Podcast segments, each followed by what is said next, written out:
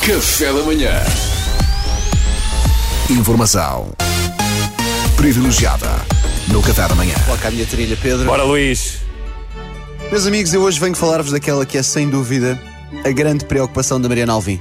A possível e controversa criação de uma Superliga Europeia. Ah, ela já nem dorme. Ela não dormiu. Eu já nem vou- estou aqui. Vou-te pedir, Mariana, que mantenhas a calma ao longo da rubrica. Eu sei que isto é um assunto que te indigna profundamente, mas tens que deixar outras pessoas também dar a sua opinião, não é? Claro, claro, claro, claro. Força. Ahm, muitos artigos por essa internet fora noticiaram, e estou a citar, 12 grandes clubes europeus tencionam criar liga privada. E este título está incorreto. O título adequado seria 11 grandes clubes europeus tencionam criar liga privada. O Tottenham também lá está e até agora ninguém suspeita de nada. Mas olha, mas o Mourinho já ganhou. É verdade. Mourinho saiu, possivelmente porque fez questão de não compactuar com isto. E ganhou 20 milhões de euros à conta 20 disso. milhões. Sim, ele é um- é um, grande campeão até nas indenizações. Tem- Tem-se especializado mais até nisso do que nos títulos. Ah, eu imagino as reações internacionais quando se começou a perceber que o Tottenham se tinha infiltrado nesta festa. Ora bem, para além do Real Madrid, Barcelona, Manchester United, temos aqui um clube que nunca ganhou a Champions e tem um galo. O que é o Gil Vicente? Isto é, isto é abrangente, afinal.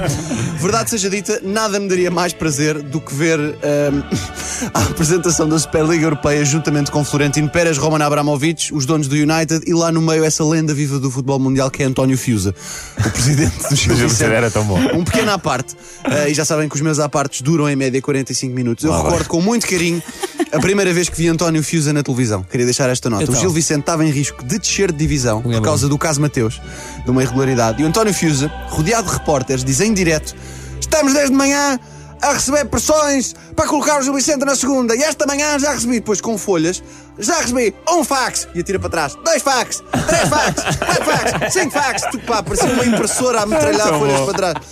Nunca me esqueci disto. Estava em Vila, Bons Nova, velhos tempos. estava em Vila Nova de Mil Fontes com os meus amigos da escola quando vi isto. Marcou.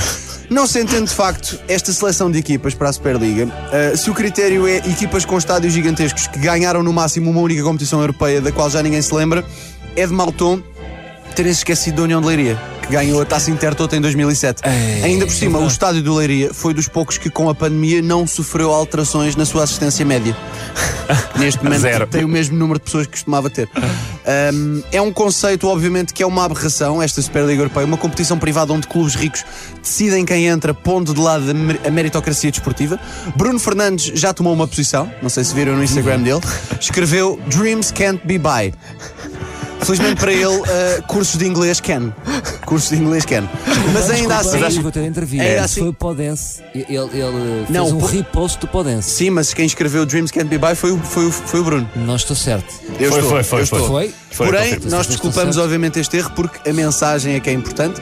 No lugar dele, eu acrescentaria ainda Dreams can't be buy and logo this year que o Sporting goes to Champions League. Eu quero ver da cara of Pedro Fernandes and Salvador Martinha se the Champions League is substituted by Super League, goddamn. Isso é o Very texto- good, very foi good. o texto que o Salvador trouxe, So não many foi? goods English. Yes. Esse texto sim. foi escrito pelo Salvador. Realmente, believe that. um futebol que é assente no privilégio é uma coisa que não resulta e acaba sempre por ruir. Digo isto por experiência própria. Na minha escola eu tinha um colega que era filho de um ministro, jogava no Interturmas equipado à Benfica da cabeça aos pés, com camisolas autografadas e chuteiras profissionais com pitons de metal. o campo era de terra, sim. Boa. Mas depois tinha a aptidão de um Fernando Aguiar com displasia da anca num dia particularmente desinspirado. Isto para dizer, o futebol é de quem vence, não é de quem paga. Eu, pelo meu lado, que não tinha acesso a esse tipo de equi- equipamentos esportivos tão privilegiados, dependia unicamente do meu talento e tive de conquistar, por mérito próprio, a imagem que construí no Interturmas da escola. Um cepo com chuteiras do Carrefour. tive os meus anos de ouro, a, a central. Questionaram-me no Twitter se eu era daqueles centrais que saem a jogar ou daqueles que não deixam ninguém jogar e eu fui honesto. Eu era daqueles, e sou, que não se deixam nem a si próprios jogar.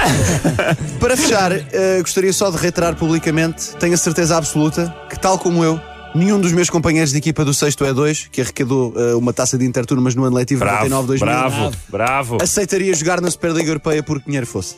Nem sequer lhes liguei a perguntar porque sei o que é que me responderiam. Eh, a não ser, é claro, que esse dinheiro viesse na forma dos 350 milhões de euros por equipa de que se fala. Nesse caso, teríamos de refletir. Afinal de contas, o mérito é sobrevalorizado. Era isto que eu tinha. Obrigado, Luís Franco Bastos. Obrigada, Luís, adorei. O nosso champion. De nada, Mariana. Mantém-te calma. Mariana. Isto em princípio não avança, sim. Vai, Luís. Tu mereces este bocadinho. Música bonita, mas já chega. Sim, não vamos chegar à parte que interessa e, portanto, mais vale cortar. É isso mesmo. Informação Privilegiada no Café da Manhã.